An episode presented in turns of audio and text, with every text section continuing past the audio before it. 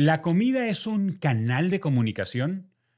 ¿Cómo podemos interpretar la comida? ¿Cómo se logra pasar de la cocina a los negocios? Estás escuchando Comunicación Activa, el podcast sobre la comunicación y su impacto en nuestra vida diaria. Para hablar sobre la comunicación que surge a partir de la cocina, he invitado a Nicolás de Subiría. Nicolás es un joven chef cartagenero, o sea, original, oriundo de Cartagena, Colombia, que ya ha sido jurado del reconocido programa adaptado en Colombia, Masterchef y Masterchef Junior. Es dueño y socio de más de seis restaurantes de muy buen prestigio en su país y conferencista del mundo gastronómico. La comida de Nicolás Subiría es caracterizada por la exploración de nuevos sabores y texturas provenientes de diferentes culturas que son el resultado de sus estudios en el exterior. También es el autor de los libros de recetas La cocina de mamá y papá, y 100 recetas con la canasta básica familiar. Antes de hablar con Nicolás, te invito a que mantengamos abierta la conversación sobre el impacto de la comunicación. Todos los días escribo un email cortito que se lee en menos de un minuto compartiendo ideas sobre la comunicación y su cotidianidad. Allí conseguirás experiencias, imágenes, recomendaciones de libros, recomendaciones de podcast y cualquier otro recurso que llegue a mis manos que nos ayude a ser mejores comunicadores en el ambiente donde nos desenvolvemos. Porque como nos has escuchado decir varias veces, no importa dónde estés, lo que hagas, el rol que juegues en una organización, organización, si estás empleado o desempleado, si eres joven o no tan joven, cada día puedes dar pasos para mejorar en tu comunicación y de eso va este podcast. Lo cierto es que en la descripción de este episodio vas a conseguir el link para que te suscribas y hablemos un ratito todos los días. Ahora sí, Nicolás, bienvenido a Comunicación Activa. Bueno, muchas gracias, hermano. ¿Cómo estás? Bien, vale, gracias. Gracias por tu tiempo y tu disposición para que platiquemos sobre la comunicación conectada desde la cocina, que es algo que teníamos tiempo con ganas de hablar y de tener a un especialista en el asunto. Y contigo, Nicolás, creo que tenemos una perspectiva súper amplia porque eres chef, eres hombre de negocios, además eres comunicador porque estás en media, estás en televisión con Masterchef, así que conoces las diferentes aristas del, del asunto. Así que gracias por estar con nosotros. Nicolás, la primera pregunta es, como para comenzar con, con una pregunta magra. ¿Tú crees que la comida es un canal de comunicación? Eh, absolutamente. Es que la, comida, la cocina transmite de todo. Uno simplemente viendo eh, cómo, come, cómo come una cultura, ya eso te transmite cómo es su tierra, cómo es casi que su gente, cómo les gusta comer, cómo son sus casi que sus festividades, sus momentos de celebración. Em, nos cuenta mucho alrededor de, de, lo que pasa en la mesa. Eh, nos cuenta mucho acerca de una cultura. Es, es, es una. Y al mismo tiempo es, es, es, por ejemplo, el amor, que es algo tan bonito. Uno comunica, transmite amor a través de un plato de comida. Cuando uno le cocina a alguien, el primer acto de amor que hace una madre con un hijo es darle, darle leche, darle de comer. Entonces la, la, la cocina y, y, la comida transmite una cantidad de emociones, una cantidad de, de, información también que, que nos, nos, dice quiénes somos, cómo somos, eh, sí, por ahí. Sí, de acuerdo contigo. ¿Y por qué crees que ocurre eso? ¿Por qué crees que la comida está tan conectada con las emociones. Y cuando me refiero a comida, me refiero al acto, al hecho, a, lo deliberado que hay en la preparación, porque no es lo mismo que yo voy por una calle y hay un árbol de mango y yo agarro un mango y me lo como, ¿no? Eh, pero si yo voy a tu casa y tú me, tenemos agendada una cena y tú me dices, Germán, mira, mira este pescado que preparé, eh, yo hay una sensación, yo digo, hay varias cosas ahí. Nicolás se preparó para recibirme, eh, Nicolás pensó lo que iba a hacer. Hay un montón de cosas ahí conectadas. ¿Por qué, está la cocina tan conectada con las emociones? Eh, yo creo que también la, la, cocina es algo muy bonito en el sentido que es una necesidad básica. O sea, la, la cocina parte de la necesidad de comer y ahí se va transformando en, algo de indulgencia, de cariño, de una demostración de afecto. Entonces, sí, yo, yo, lo veo por ahí. Em, es una manera de transmitir amor la cocina. Eh, Y indudablemente cuando uno le, da algo rico a una persona, le demuestra mucho cariño, se esmera uno por darle el mejor producto, eso de una vez lo vincula con la emoción. Eh, yo a mi esposa me la conquisté a punta de comida. Mira, prueba esto, mi amor, prueba lo otro. Y, y ella, ella misma me dice, fue uno de los de las cositas que la fue encantando de mí. Entonces, em, sin duda conecta, conecta con la emoción. Yo creo que, por ejemplo, todas las personas que están lejos de su casa, cuando vuelven a su casa, en, esa época que volvía uno a la casa de la mamá, del papá, una de las demostraciones de, emoción, de afecto más grande era cuando tú llegabas a esa casa que te daban de comer. Y resulta que por lo general le tenía a uno, mira, aquí te tengo lo que me acuerdo que te gustaba. Entonces es, es indudable que haya, que haya un vínculo. Es, o sea, es, es, es, es algo que se va dando solo.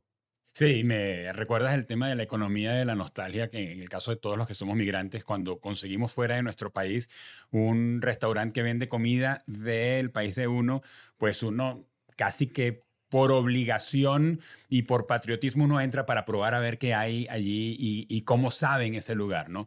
Ahora, Nicolás, ¿cómo comenzaste entonces? ¿Cómo fue, ahora que hablas de tu esposa y, del tema de la conexión de los padres eh, y los hijos, el, el, calor familiar alrededor de la cocina, ¿cómo fue tus inicios en la cocina? ¿Cómo te diste cuenta que esto era algo para ti y para toda tu vida?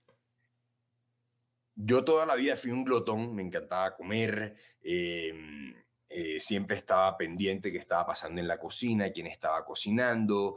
Em, en la Cartagena en la que yo me crié había, había muy pocos restaurantes y las atenciones sociales de negocios, de amistades, familiares, todos hacían eh, cocinando en la casa.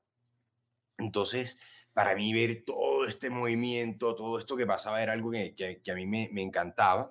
Y siempre lo vi como algo, como un hobby, como algo que me gusta, como voy a recibir gente en mi casa, entonces yo les cocino. Y eso fue así hasta, hasta bastante, hasta mis 20 años más o menos. Eh, yo, por ejemplo, en mi casa cocinaba mucho, cuando estábamos en el colegio, cocinaba mucho para mis amigos, un asado, eh, siempre que había algún tema de cocina, yo era el que hacía el mercado, el que cocinaba, el que estaba pendiente de eso. Pero era algo normal, em, Nicolás. Pero como te digo, siempre... Era normal, o sea, yo pienso un poco, era normal, porque yo pienso un poco en mi época de estudiante y no era normal ni que yo ni que un compañero de clase fuera el que preparara la comida o algo o algo de eso. Eh, era como inusual que tu conexión con ellos eh, estuviera y tu disposición a prepararles comida ocurriera con frecuencia. alguien se tenía que encargar, que encargar de la comida. Eh, y para mí era algo que, que, a mí me gustaba, así como el otro iba, buscaba hielo, por ejemplo, y el otro buscaba las cervezas. Yo, yo me encargo de la comida y, y, pues como era lo que me gustaba y, lo sabía hacer, sabía hacer la compra, ir al mercado, sabía que cortes de carne eran baraticos, pero unos podían salir suaves para el asado. Em, fue algo que, que, que sí, es, es, estaba dentro de mí desde siempre. Eh, yo, por ejemplo, tengo mi, abuela de 103 años, que le estoy escribiendo un libro de su cocina.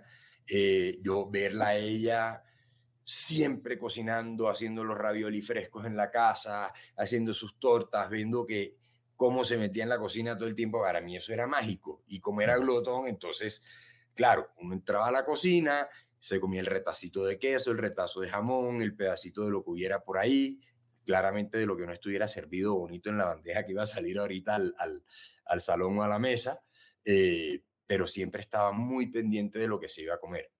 Entonces, tan así que mi mamá me dice que ella muchas veces se preocupaba porque, porque ya era demasiado glotón, entonces era como que, hey, cálmate, espérate.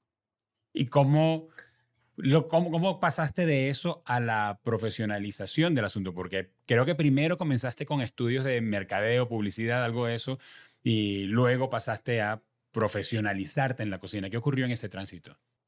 Bueno, ahí eh, yo empiezo a estudiar mercado y publicidad y con el tiempo, digamos que la publicidad me encantaba porque me despertaba ese lado creativo. Yo soy muy manual de crear cosas eh, y esa parte me encantaba, era pensar, ok, cómo se le mete uno en la cabeza al consumidor y le muestra algo para que al final lo lleves a que lo compre.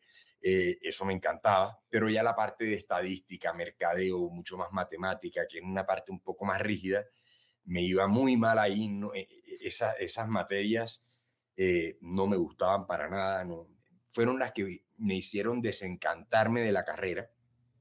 Y coyunturalmente, en ese momento yo estaba cocinando más que nunca, estaba viendo, si tenía dos pesos, me gastaba uno en un libro de cocina, eh, muy empapado del tema gastronómico y, y nada, dije, me quiero cambiar, quiero hacer otra cosa distinta y con el apoyo de mi familia me dijeron, mira, te apoyamos en un solo cambio, tú no te gustó eso, ok, aquí te apoyamos en lo otro, tú verás, si tú quieres ser lo que quieras, tú puedes ser lo que tú quieras, pero ten en cuenta que solamente tienes un cartucho desde, desde acá.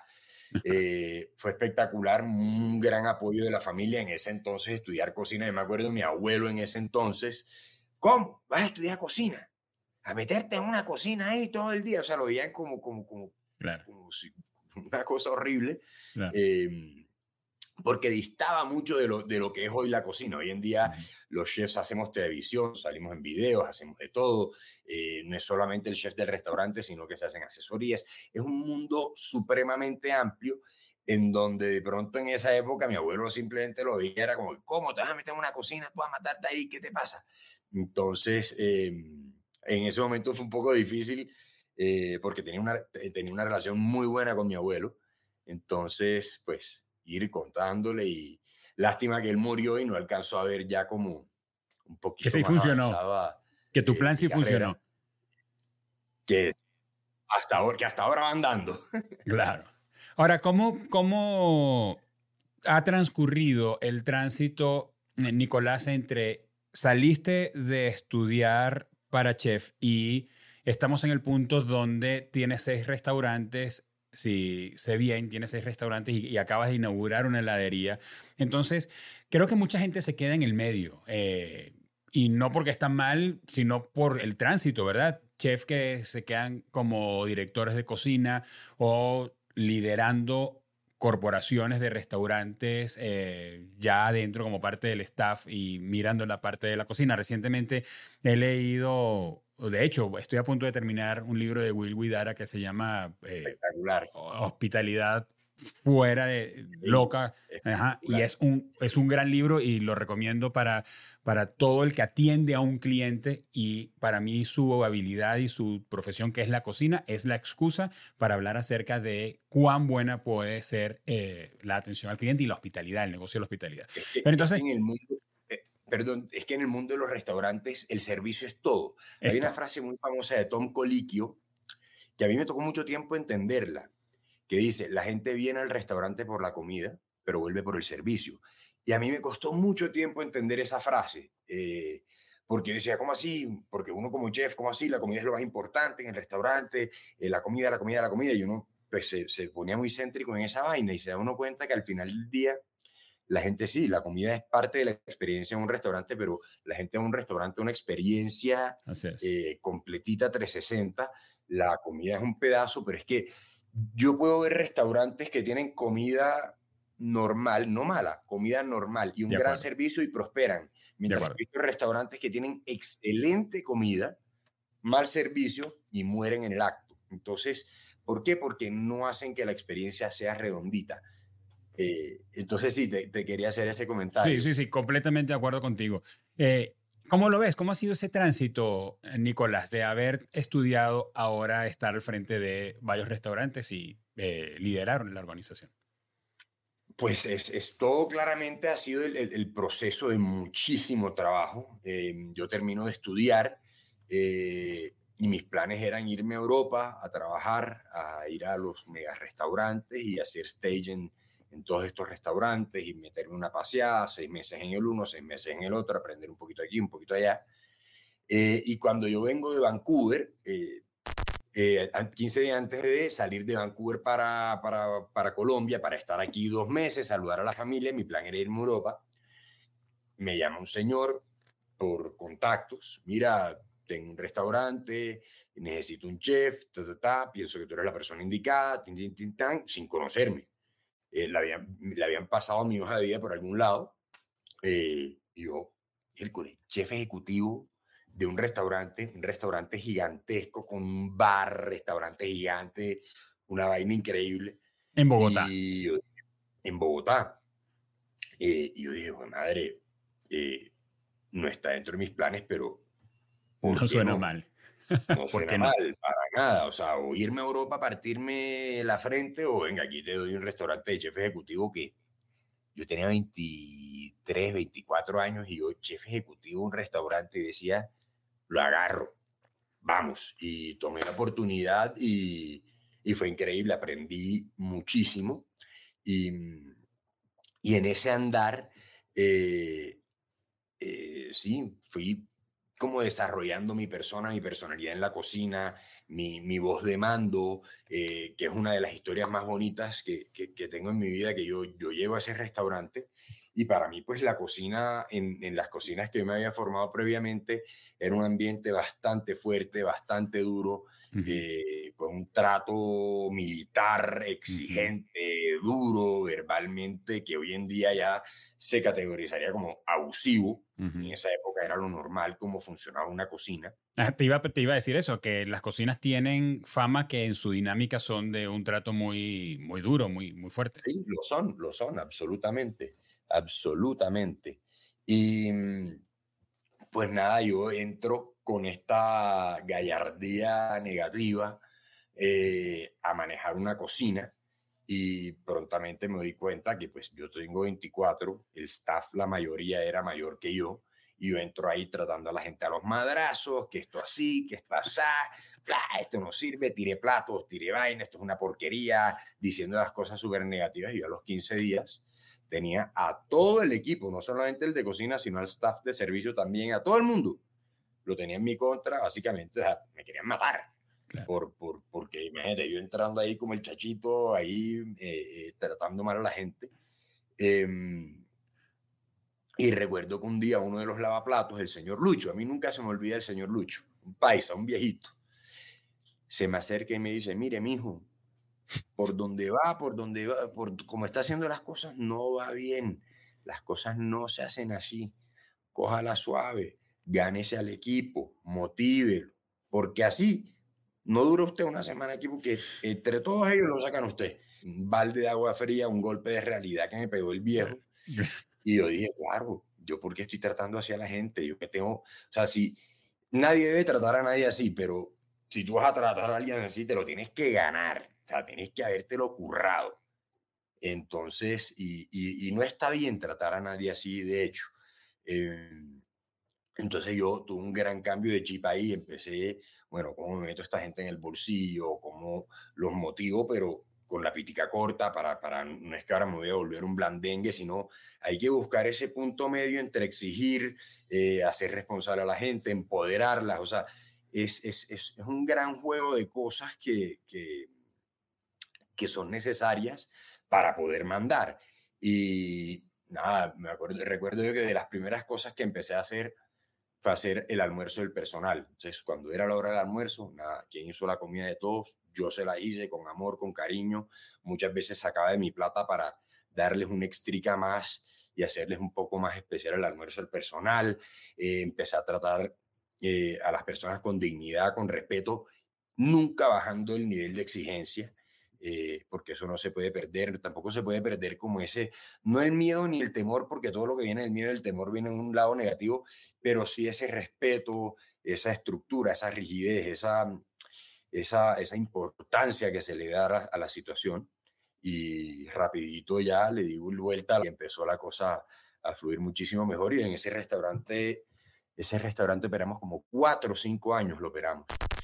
Nicolás, y ahí hubo el salto a tu primera adquisición. ¿Fue de allí que, que fuiste al primer restaurante? Eh, yo ese restaurante lo operamos como cuatro o cinco años y hacia el final pues ya yo estaba un poco aburrido, necesitaba un cambio de aire, ya estaba como en lo mismo, entonces coyunturalmente con un primo Jero Basile, que en ese momento básicamente era el, el rey de la rumba en Bogotá, eh, precisamente estaba montando un restaurante chino con una cantidad de costeños, gente de Barranquilla, de Cartagena. Y yo lo llamé, oye, Jero, ven acá, ¿en qué andas? Mira, ya te llamo. A los 10 minutos me llama y dice, vente para acá.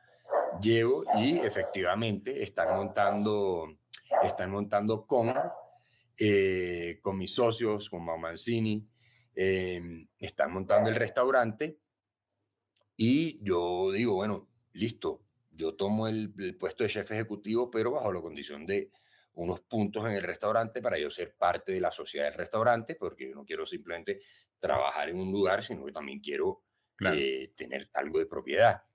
Listo, pum, pum, organizamos todo, salió el negocio, todo perfecto. Y ahí es donde empieza ya mi, mi vida ya como, digamos, como, como restaurantero.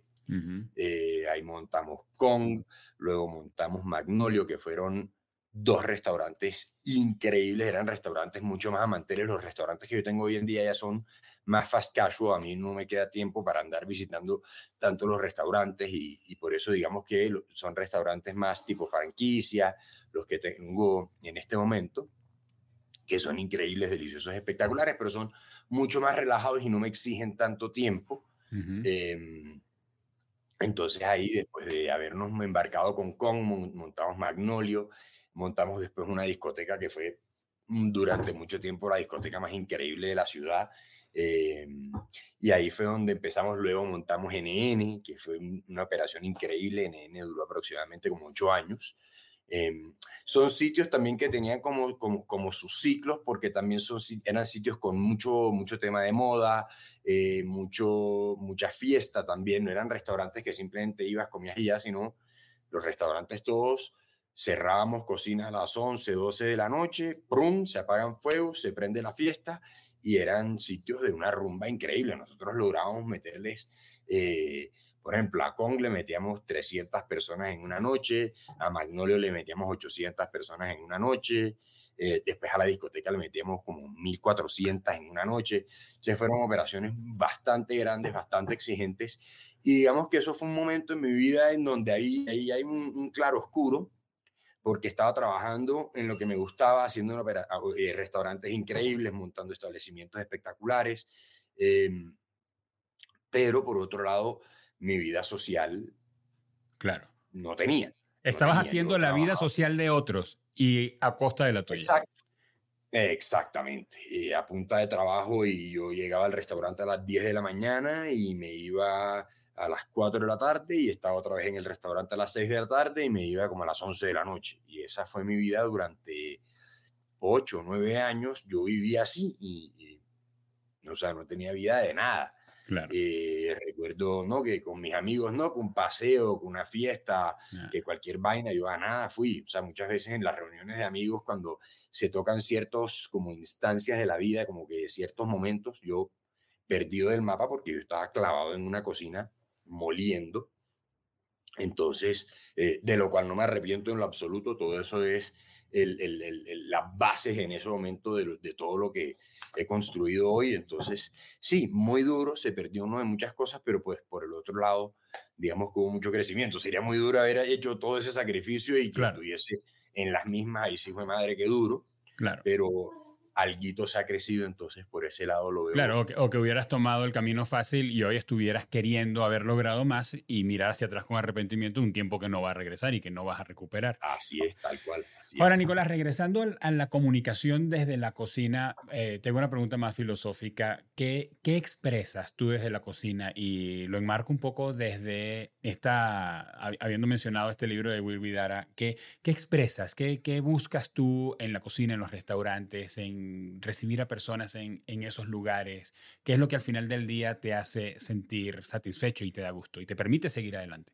Como te decía, es, es la experiencia completa. O sea, ver cómo la persona desde que llega, cómo la recibimos, cómo la sentamos en la mesa, cómo se sienten tratados, ese cariñito extra, uno como chef salir a saludar a las personas en la mesa, em, si hay alguna una necesidad especial en alguna mesa, eh, que se sientan que con cariño se les va a hacer, que no es una tarea para, para, el restaurante. Al final del día la gente va a un restaurante a pasársela rico, a compartir con, con sus amigas, con sus amigos, familiares, gentes de negocios, pero al final es a pasársela bien. Yo creo que nadie como que, oye, que ahora te vamos a un restaurante.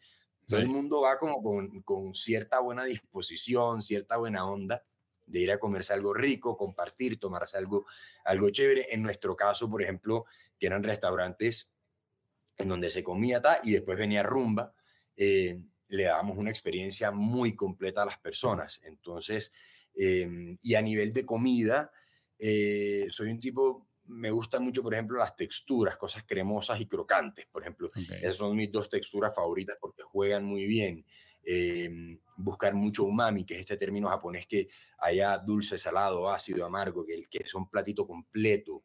Eh, eso es lo que, lo, que yo busco y que sea divertido de comer. No soy un chef de alta cocina, de la pompa, de... No, soy más de comida, de comida sabrosa, comida honesta, buen producto, poco producto, eh, pero del mejor.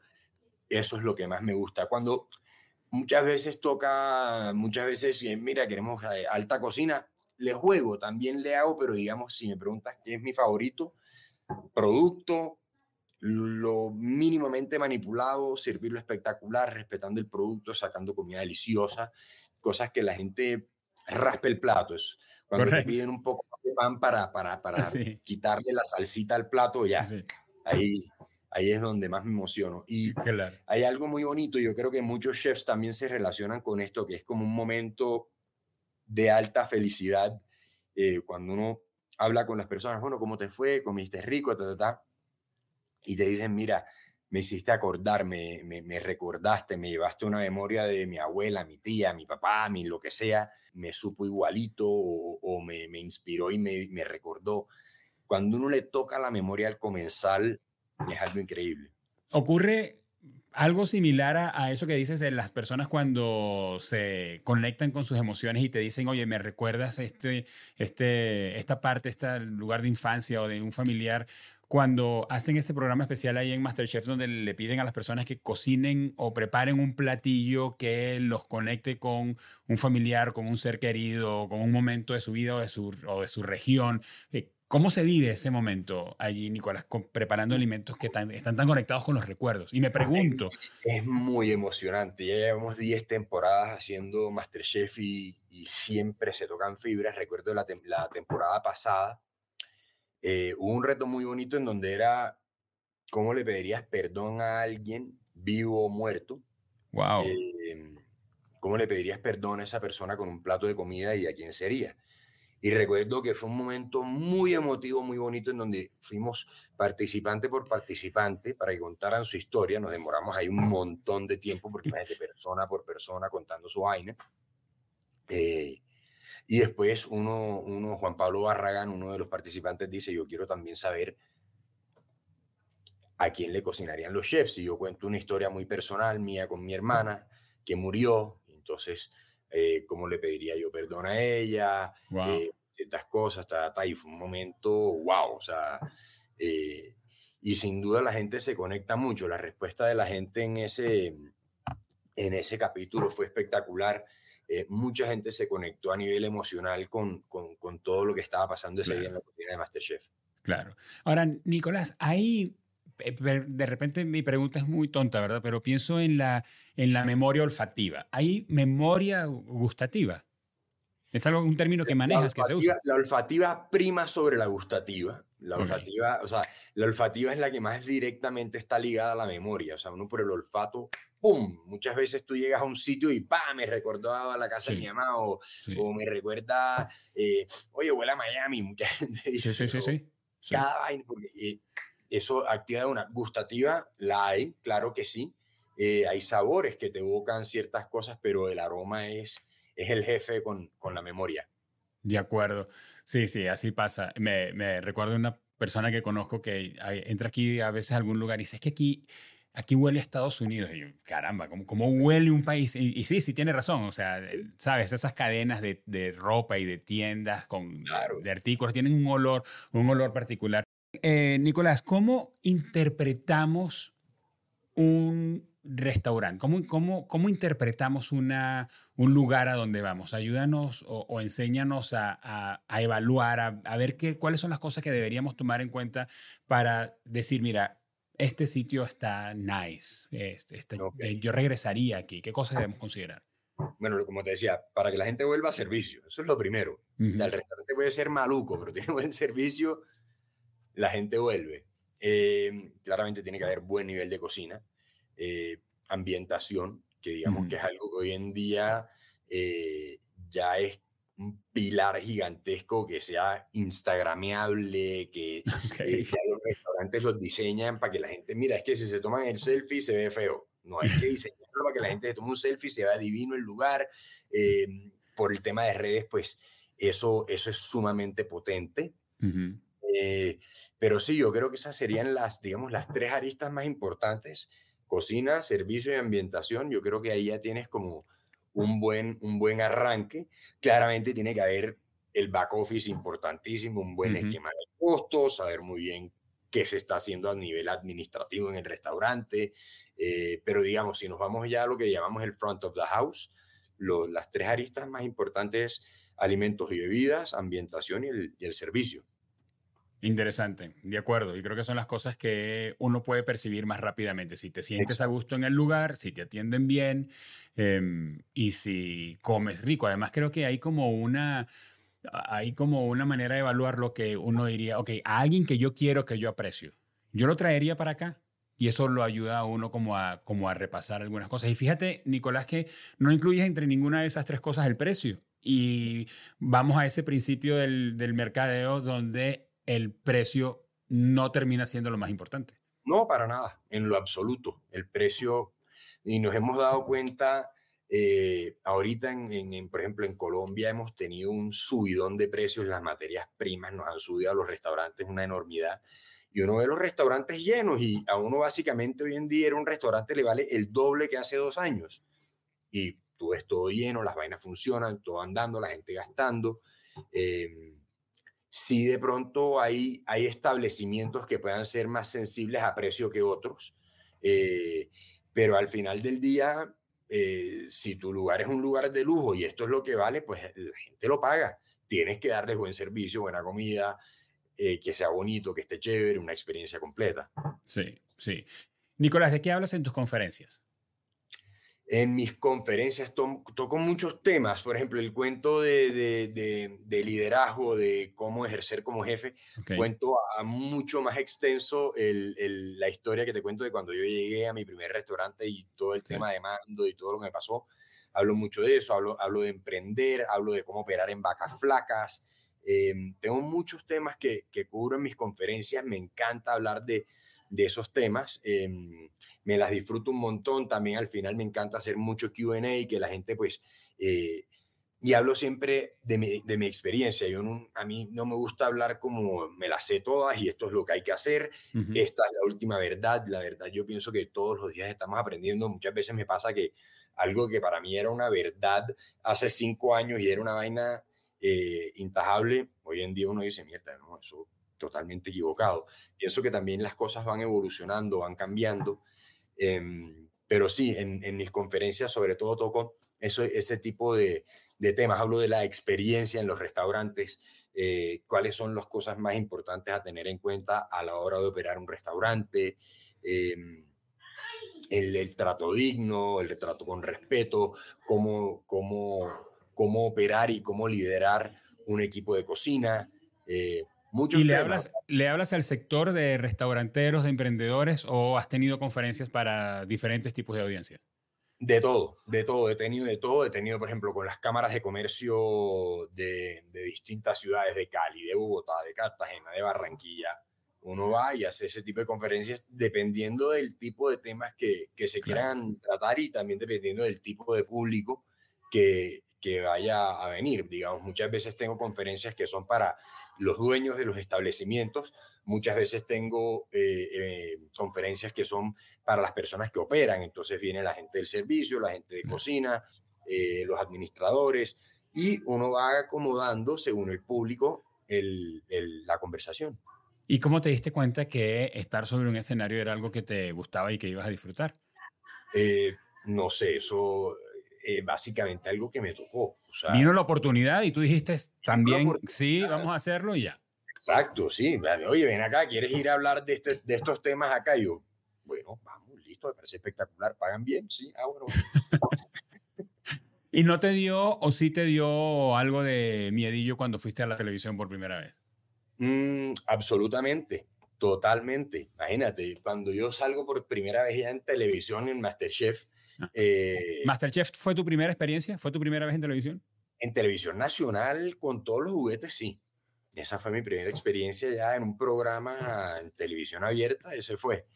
Y imagínate, yo, Jorge Rausch y Paco Roncero, dos estrellas Michelin, y yo, pelado de 30 años en ese entonces, y decía, yo miraba, yo decía, ¿qué carajos hago aquí? Claro. Pero bueno, vamos para adelante.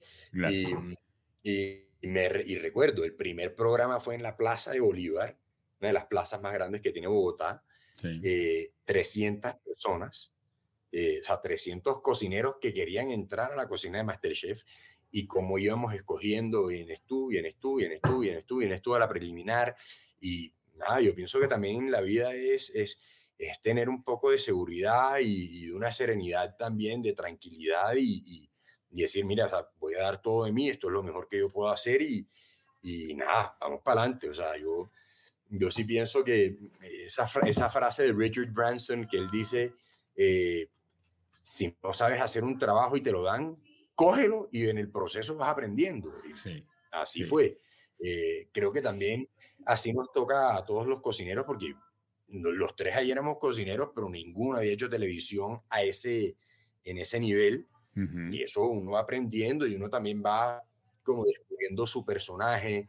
Eh, al decir su personaje es como el, el, el, el persona que, que, que, que, uno transmite. Entonces, sí.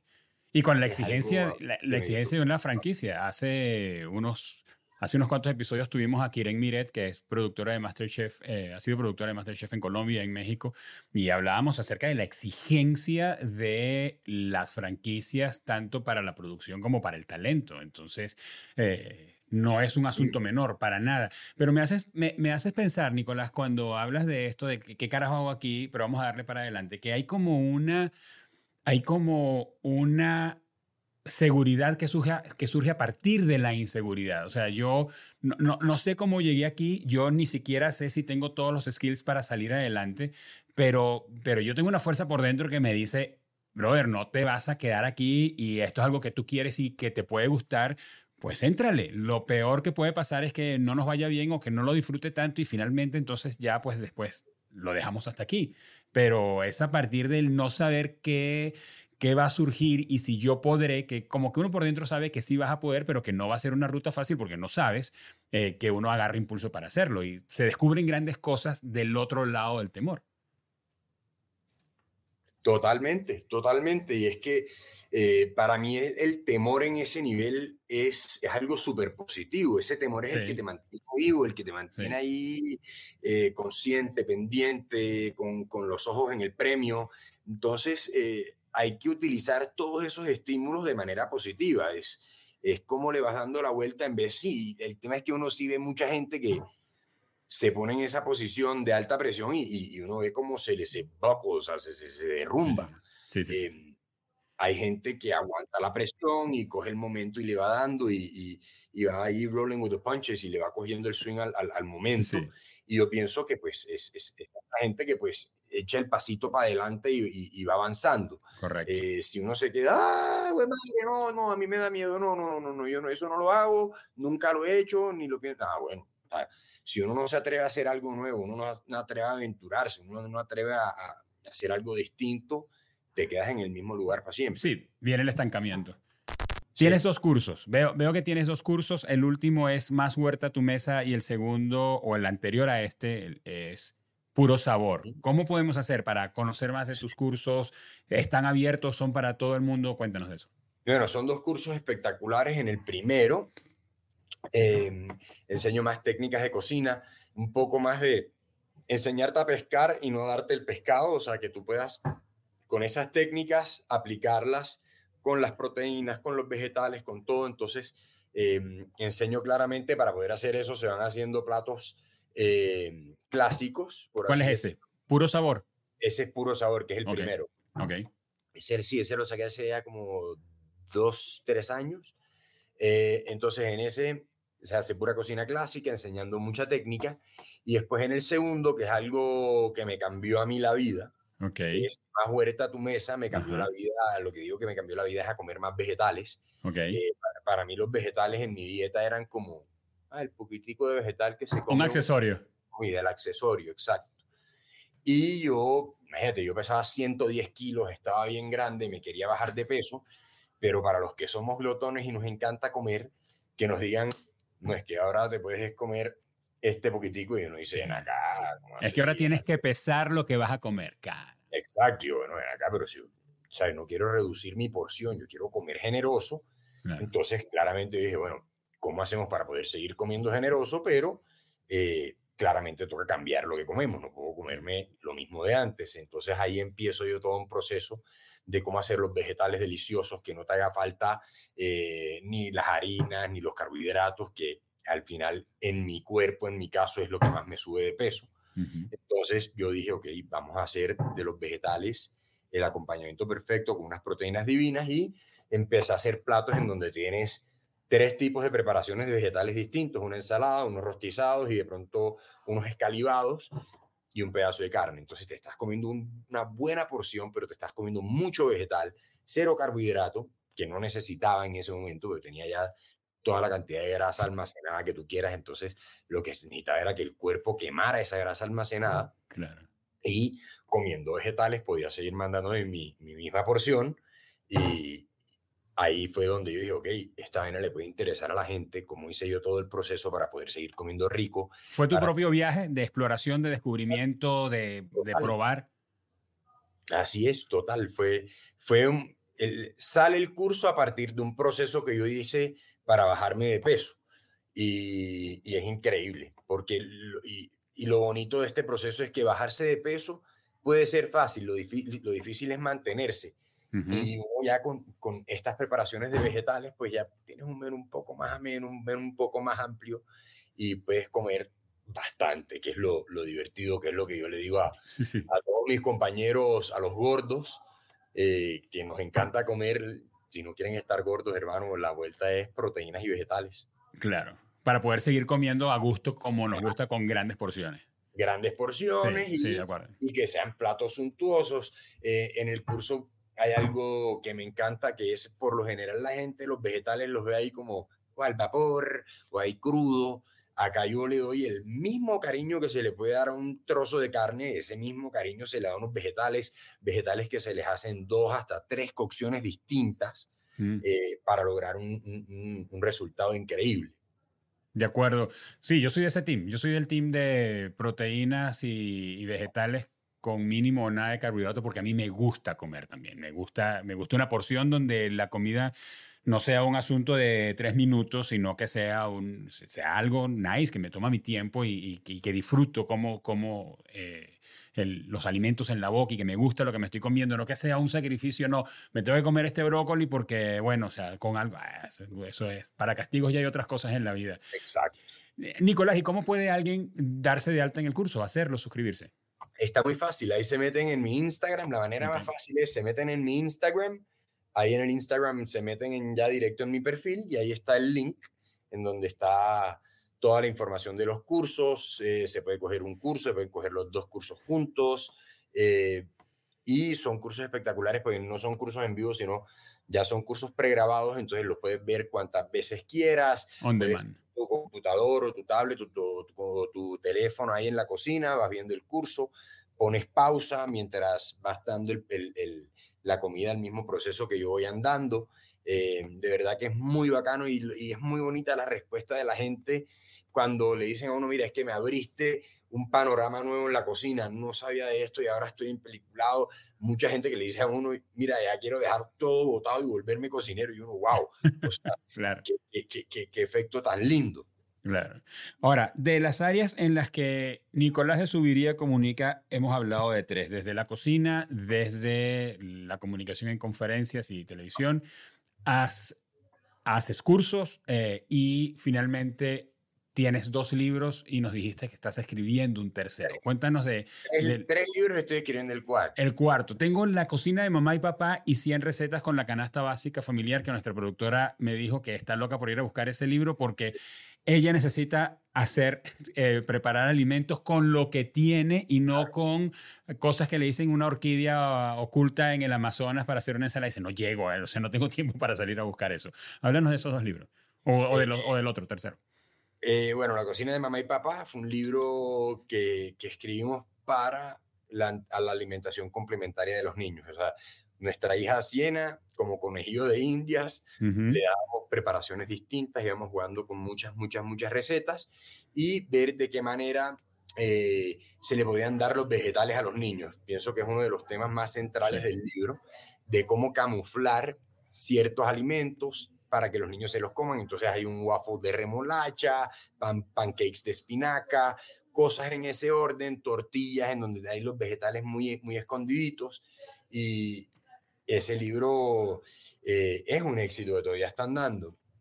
Em, el otro libro es eh, las 100 eh, recetas con la canasta básica familiar, que básicamente apela a eso, a cómo podemos hacer comida deliciosa con ingredientes básicos que todos tenemos a la mano.